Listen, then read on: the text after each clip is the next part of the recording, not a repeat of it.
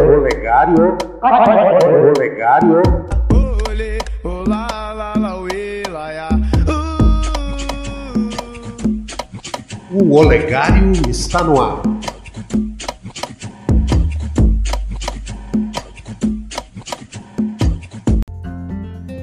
No ar, Rádio Olegário, a sua rádio, a nossa rádio, porque juntos somos mais fortes. Neste programa abordaremos um assunto muito importante: a luta das mulheres para a superação das situações limites. Sabemos que muitas mulheres estão sofrendo nesse tempo de pandemia, tendo que, além de assumir as tarefas domésticas, que são colocadas como obrigações femininas, elas também têm que dar conta da sua vida profissional. André, adianta um pouquinho para nós o que nós faremos.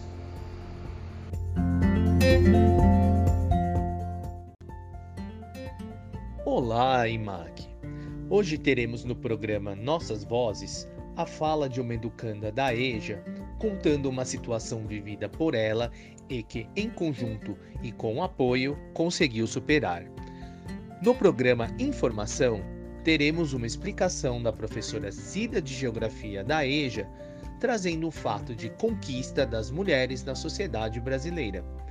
E por fim, no momento coach, a coordenadora Stella Fidelis cantando a música Maria Maria dos compositores Milton Nascimento e Fernando Brant.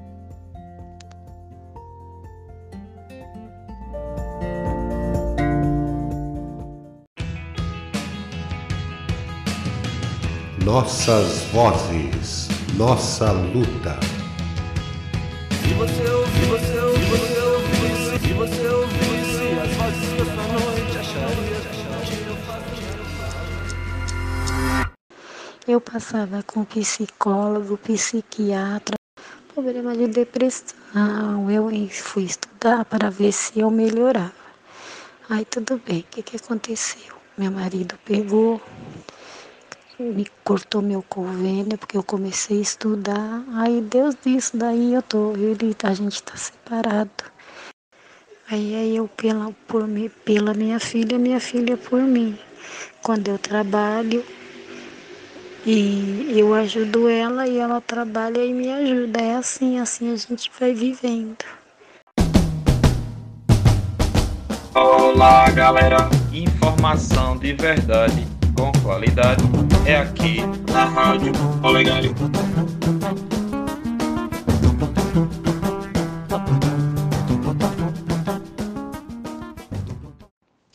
Olá, caros estudantes da MEB Olegário, tudo bem?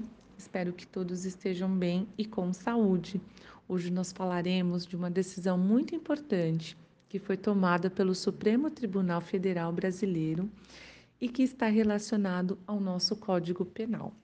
O Código Penal brasileiro foi criado em 1940 e ele é um conjunto de normas que tem como objetivo regulamentar os atos infracionais penais, assim como definir sanções correspondentes.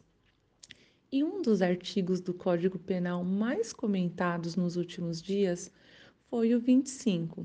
Ele diz o seguinte: estende-se a legítima defesa quem, usando moderadamente dos meios necessários, repele injusta agressão, atual ou iminente a direito seu ou de outra pessoa.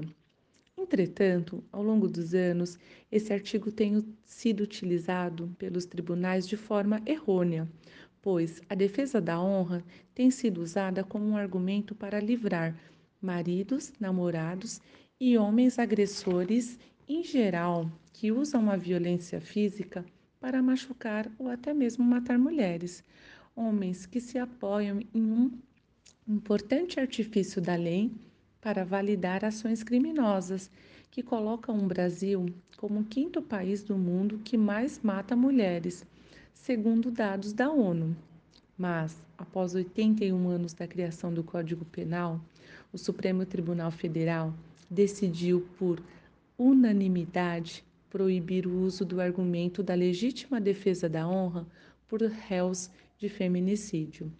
Segundo a ministra Carmen Lúcia, A tese jurídica de legítima defesa da honra não tem amparo.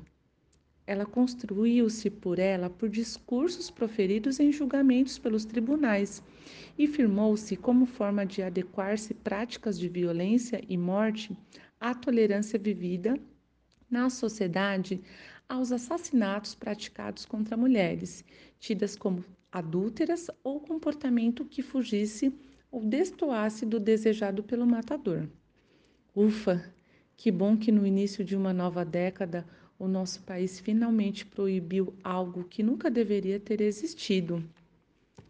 Que daqui para frente nós possamos ser um país mais justo e seguro para as mulheres. Eu sou a professora Cida Souza, de Geografia.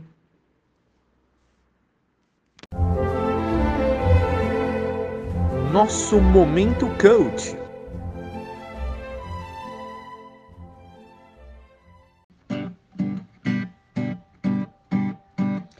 Mas é preciso ter força, é preciso ter raça, é preciso ter gana. Sempre quem traz no corpo essa marca, Maria, Maria, mistura dor e alegria. Mas é preciso ter manha, é preciso ter graça, é preciso ter sonho. Sempre quem traz na pele essa marca possui a estranha mania de ter fé na vida.